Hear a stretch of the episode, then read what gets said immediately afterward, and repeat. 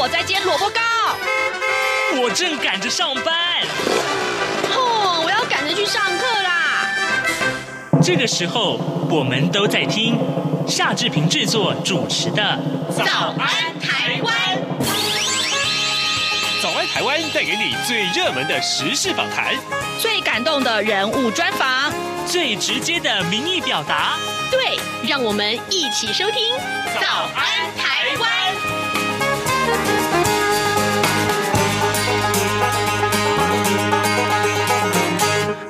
台湾！我是夏志平。今天是二零二零年的八月十七号，星期一。今天礼拜一，我们早安现场这个单元，我们来为为您探讨这个话题。各位，呃，上个礼拜六哦，上个礼拜六，高雄市的市长选出了他们继任的，呃，这个呃，高雄市的市民们，抱歉，高雄市的市民们，他选出了呃，这个呃，继任的高雄市长。这也就是在六月初的时候，高雄市的市民他们罢免了前市长韩国瑜。好。礼拜六，新的市长出呃这个呃出现了。那么当然更重要的是，呃，民进党所推派的这一位候选人陈其迈，他是以六十七万一千八百零四票的这个票数来呃这个胜选。那么值得注意的是什么呢？是他的得票率很高啊，得票率是。呃，也超过了七成，百分之七十点零三。那么各媒体都是以这个为重要的标准啊，这个标点啊，这个呃重点来报道。不过呢，其实投票率其实是有点低了啊。那么这陈其迈他当选了继任的市长之后，啊，他的得票数呢可以说是呃足足超过对手啊，国民党的李梅珍有四十二万多张票。那么。待会儿呢，我们要为您连线辅音科技大学的专任教授苏家宏，我们请苏老师，可以的话，请苏老师来分析这一场选战里面，民进党。国民党还有就是台湾民众党这三个政党分别有哪些值得观察的重点？这是我们今天要为您安排的这个节目的重点了。好，另外呃，在跟老师连线之前呢，呃，志平有一点点时间跟大家说一说各平面媒体上面的头版头条讯息。呃，《自由时报》的头版头呃，今天正好谈到也是这件事情。嗯，呃，《自由时报》上面是提到，就是说高雄市长的这个败选。当然指的是国民党哈，蓝营喊出了扩大光谱，那陈其迈拼连任啊，因为他只是呃这个补选选上，那接下来新的任期还要再选连任的，那他说他绝对不会中途落跑。好，这个高雄市长补选的结果前天晚上揭晓了，所以我们看到这样的一个结果。好的，另外呢，另外呢，我们也看到中国时报上面，哎，这个消息我想大家也很关切啊，两岸军机接触，避免引发战端。没有命令，飞行员禁开第一枪。这是中国时报上面的头版头条讯息。陆美在南海军事摩擦持续的升温，台海两岸的军事对峙的也呃这个趋向紧张。呃，中共解放军机啊，近期更是多次的侵扰我方的。空呃，这个防空识别区，呃，甚至于越过了海峡中线，呃，擦枪走火的几率大增啊。军方呃的这个官员表示啊，呃，我国的空军飞行员纪律非常的严明，呃，空中执勤严守战备准则啊。呃，飞行员如果没有接到空军作战指挥部下达的命令，擅自开第一枪，那么自空中执勤降落之后呢，就会移送法办。这是我们看到《中国时报》上面的头版头条讯息。同时，另外我们也看到的是，呃，《苹果日报》上面这个头版头条告诉我们说，跟呃林夕对谈，黎智英痛哭，他忧伤啊，家人恐怕会变成中共的人质啊。另外呢，《联合报》上面所提到的是，中华电信承认啊，六月的行动通讯申诉。增加将近四成哦，四成这个数字非常可观。嗯，建设五 G 影响到四 G 的收讯，这是呃使用者的这个抱怨了哦。好的，呃，这是联合报上面的头版头条讯息。那现在的时间已经是早晨的七点零四分四十五秒了。来，我们先进一段广告，广告过后马上就您回到现场来。你好，哇，好好味呀！好犀利呀！这些粤语的问候语，许多人都朗朗上口。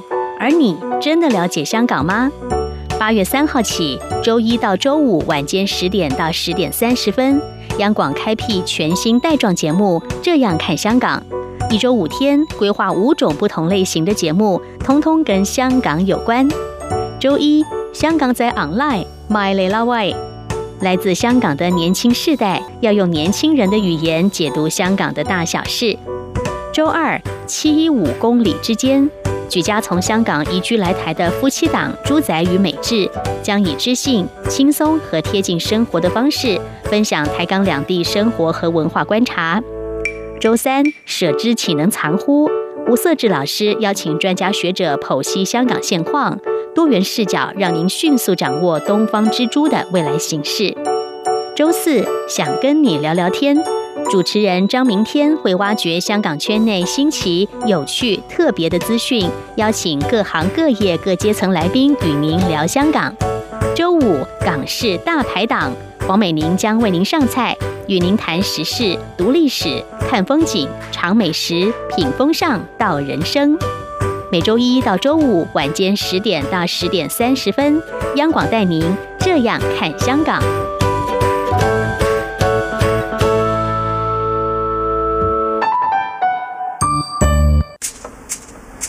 早安，台湾，你正吃着什么样的早餐？吐司加火腿蛋，咬一口，然后收听中央广播电台。早安现场。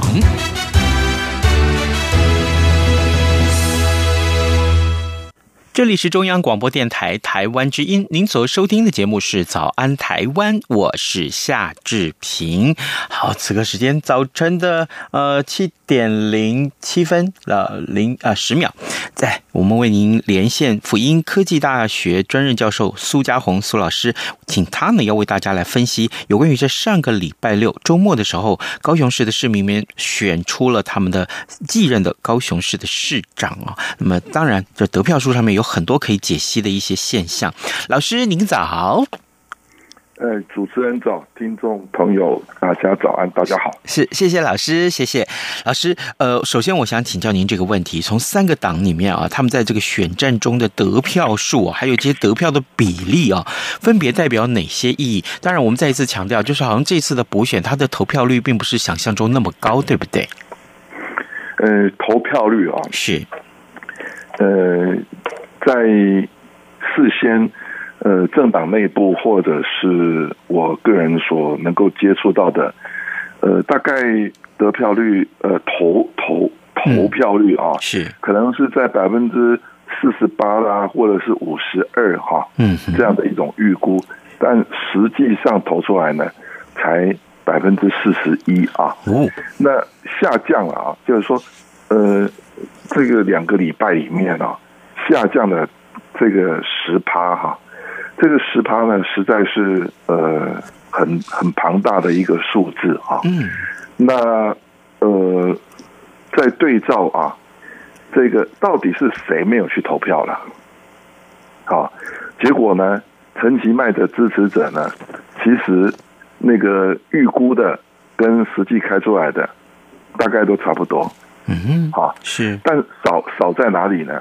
主要少在李梅珍的支持者哦，是短少了。这两个礼拜里面，本来这个蓝军的支持者还可能有意愿哈，那个要去投票了，结果呢，不断的流失，啊，流失了十趴。是啊，那这这个两个礼拜里面呢，也就是李梅珍个人的表现，乃至于选前之夜，这个韩国瑜的。这种轻浮的发言啊，嗯，可能导致本来就已经觉得说啊，我已经输了，结果呢，那种那种蓝军支持者呢更加灰心哈，那甚至呢就选择了就不投票了。哎，是，嗯哼，那这个就就这个投票的结果来看，我们看这三个党的得票结果，呃、当然啊，那个呃，陈其迈他的得票数超过了呃。百分之七十到百分之七十点三呢，七十点四，呃，这个媒体是说好，这是得呃有史以来呃高雄市的市长选举里面啊，民进党得票数得票的比率来讲，这是最高的一次，这是第一个。那第二个当然就是国民党的部分，刚如老师所说，有至少有百分之十的选票根本就没有去投票。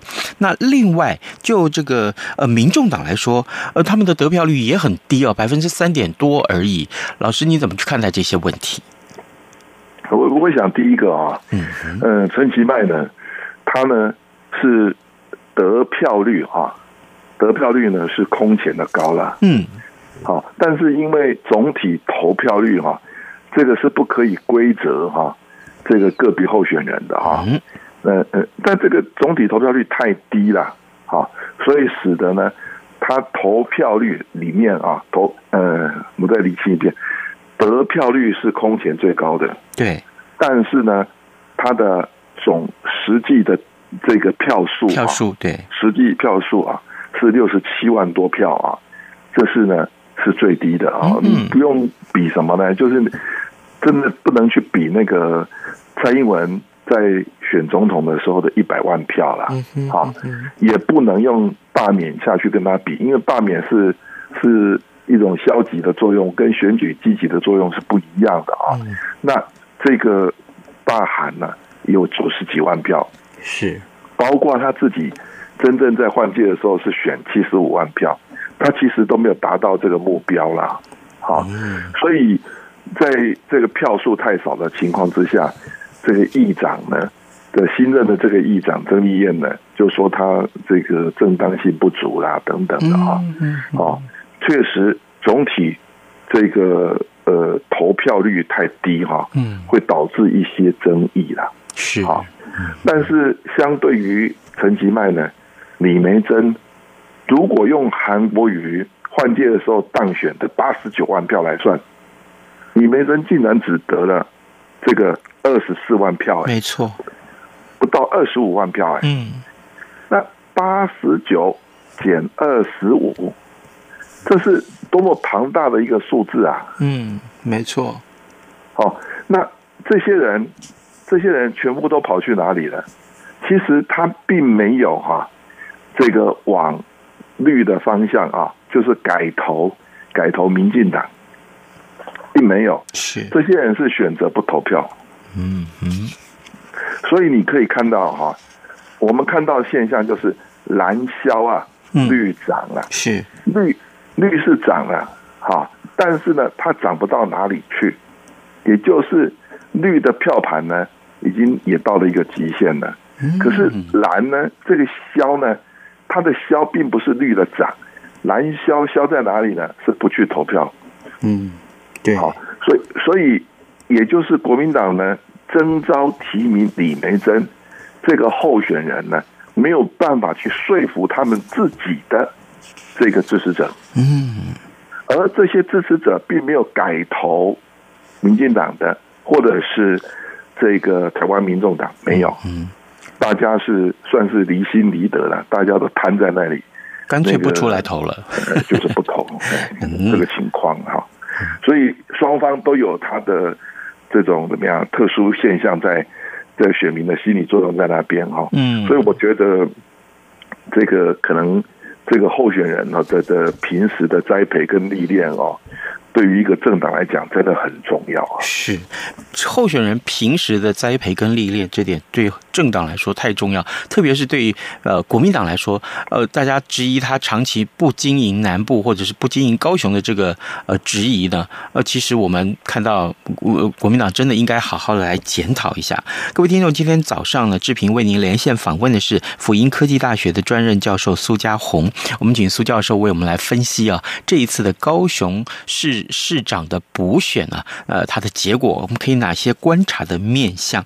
老师，我们回到这个陈其迈身上来啊，其实从二零一八年陈其迈败选之后，一直没有放弃在高雄的经营。呃，据我所知，他几乎是每个礼拜都回到高雄来啊。那这是不是给国民党跟民进民众党这两个党，或是其他的政治人物有一个怎样的启发？因为真正放心，真放的这个权力啊，在这个地方上的经营，我想可能是赢得大家投票，让大家投票一个很重要的关键，对不对？呃，在在自己选区经营这件事情哈，嗯，呃，我想在整个台湾任何一个选举区哈，对个别的候选人跟政党来讲啊，都是最重要的命题啦。是，但是所谓的经营啊，经营啊，就是你这个候选人哈，首先要有一种特质，好，这个特质就是去说服选民说啊，你的才德是配位的，嗯。好，大家一看，嗯，差不多哦。那个能够说服选民说，哎，你适合这个位置。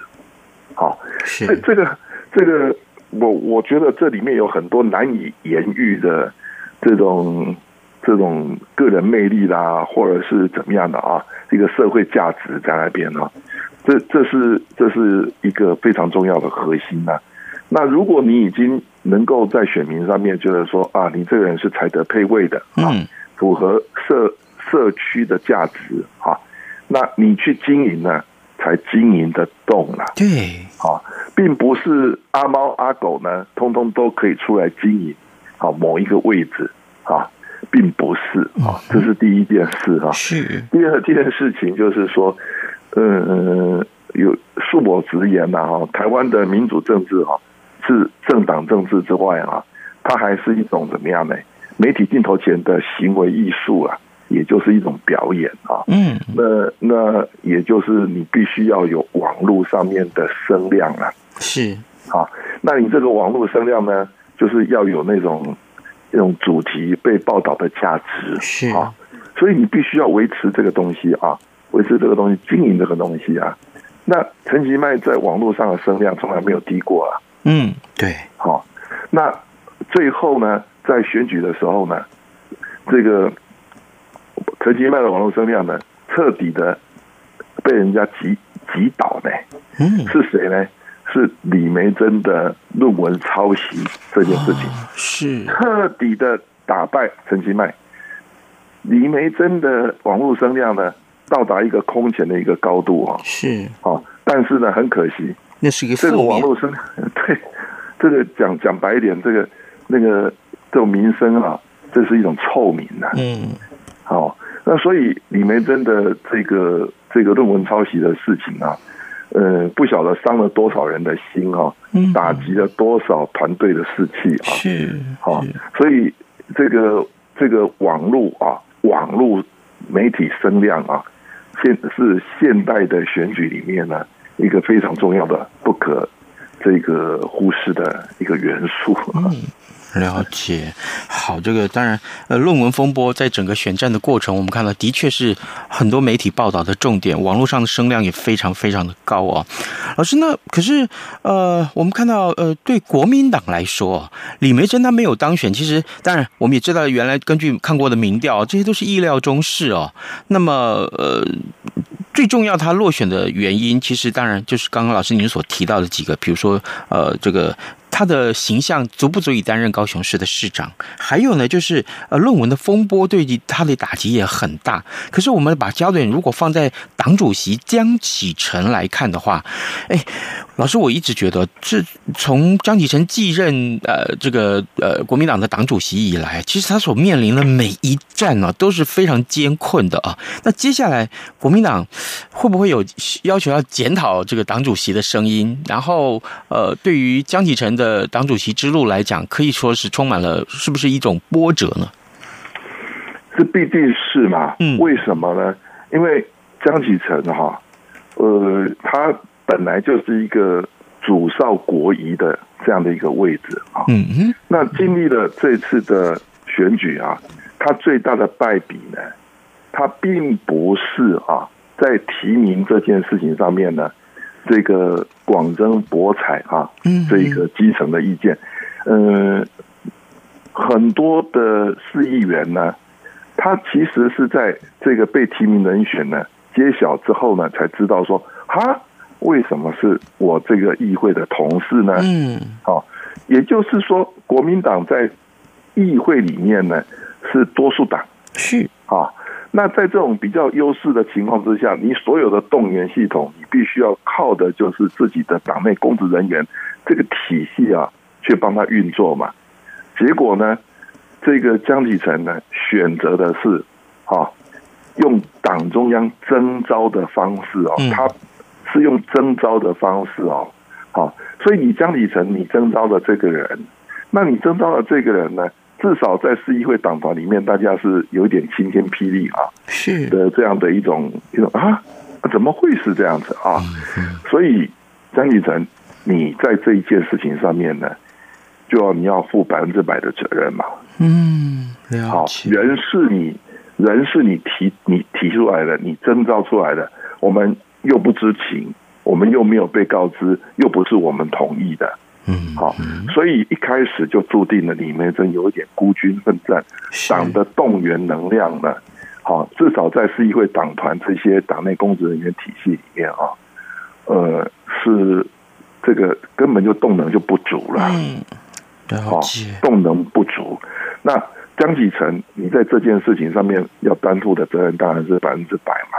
嗯，啊，尤其是事后是选的这么难看，嗯，八十九万下滑到二十五万，天哪，这是六十四万的差距哎。嗯，好，那这六十四万的差距呢，当然会重大的挫折伤害他个人。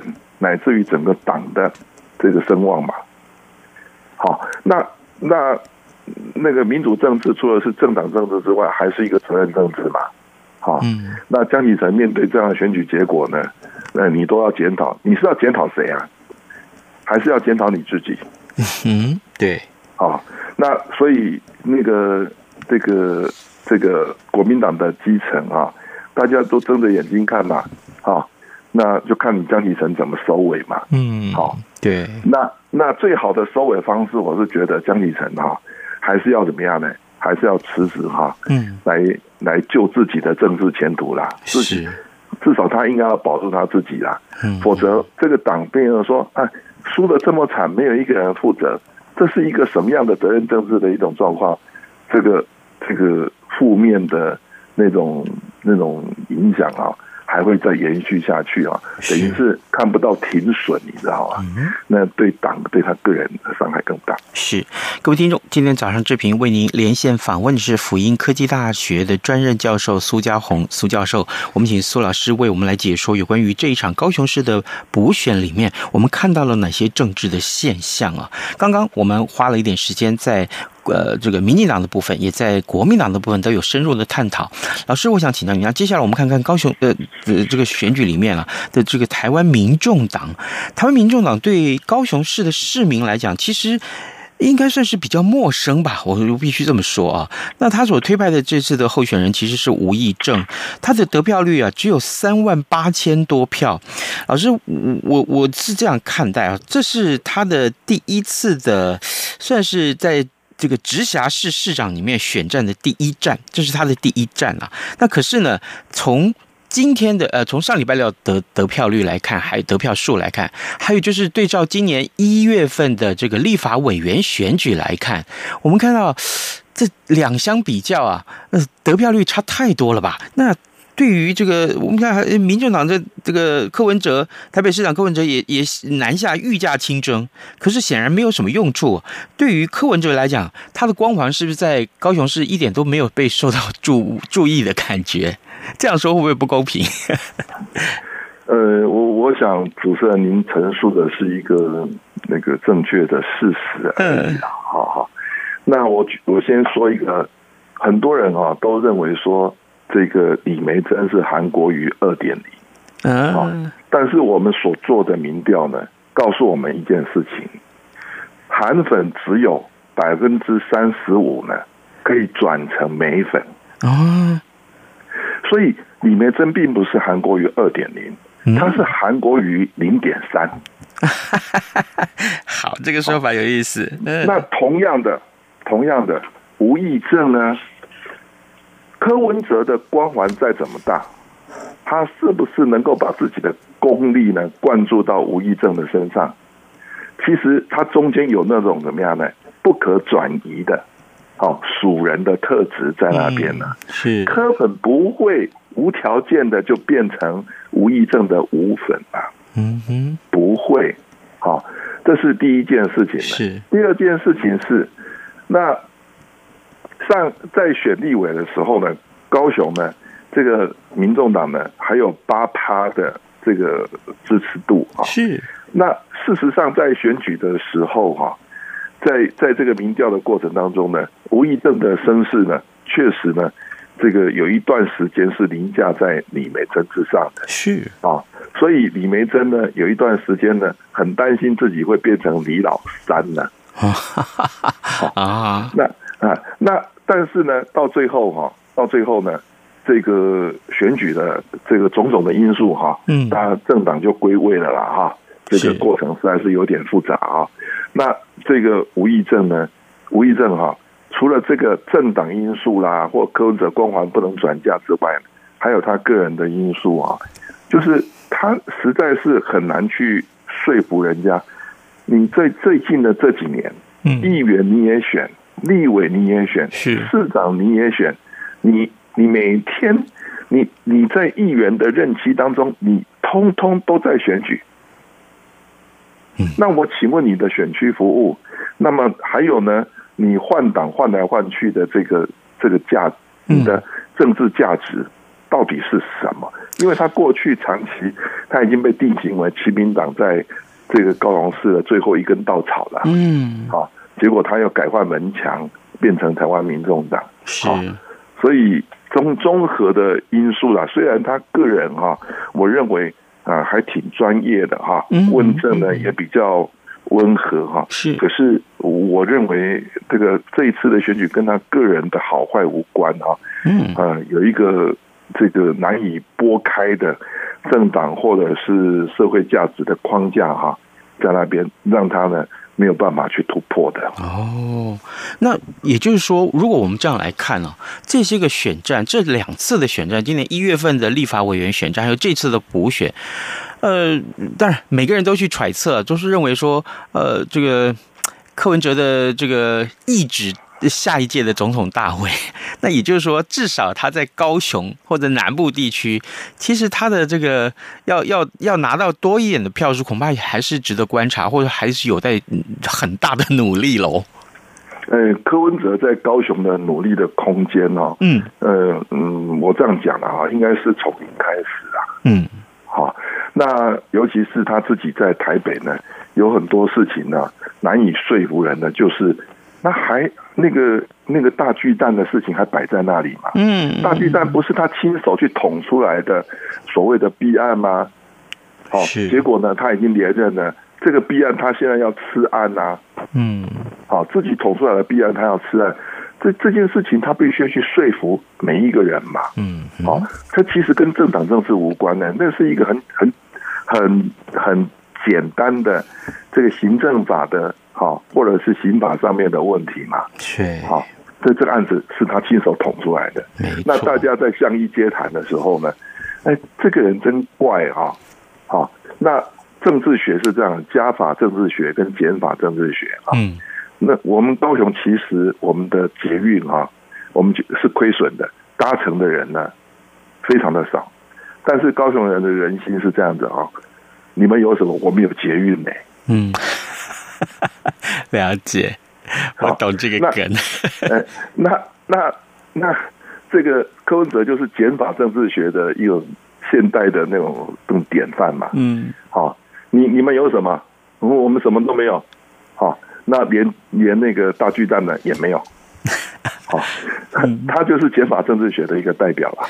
好，好，好，谢谢老师。不好意思，今天因为时间的关系，恐怕没有跟没有办法跟老师继续多聊一点了。是，呃，各位听众，今天早上早上的节目呢，我们为您连线访问的是辅英科技大学的专任教授苏家宏苏教授。我们请苏老师为我们分析高雄市长补选的这个话题，当然有很多很多值得大家关注的面向啊。我们非常谢谢老师跟我们的分享，谢谢您，谢谢，谢谢，谢谢。好的，今天的重点当然除了放在这个高雄市的市长补选之后的一些相关话题。之外啊，我们看到呃台海紧张的局势，恐怕也是今天持续大家要关注的。这个周末，我想很多人都会担心这个话题，对不对呢？呃，另外呢，呃还有很多的相关的话题，呃新闻，也请您随时锁定中央广播电台的各节新闻，还有就是官网。我们非常谢谢您今天的收听，咱们明天再见喽，拜拜。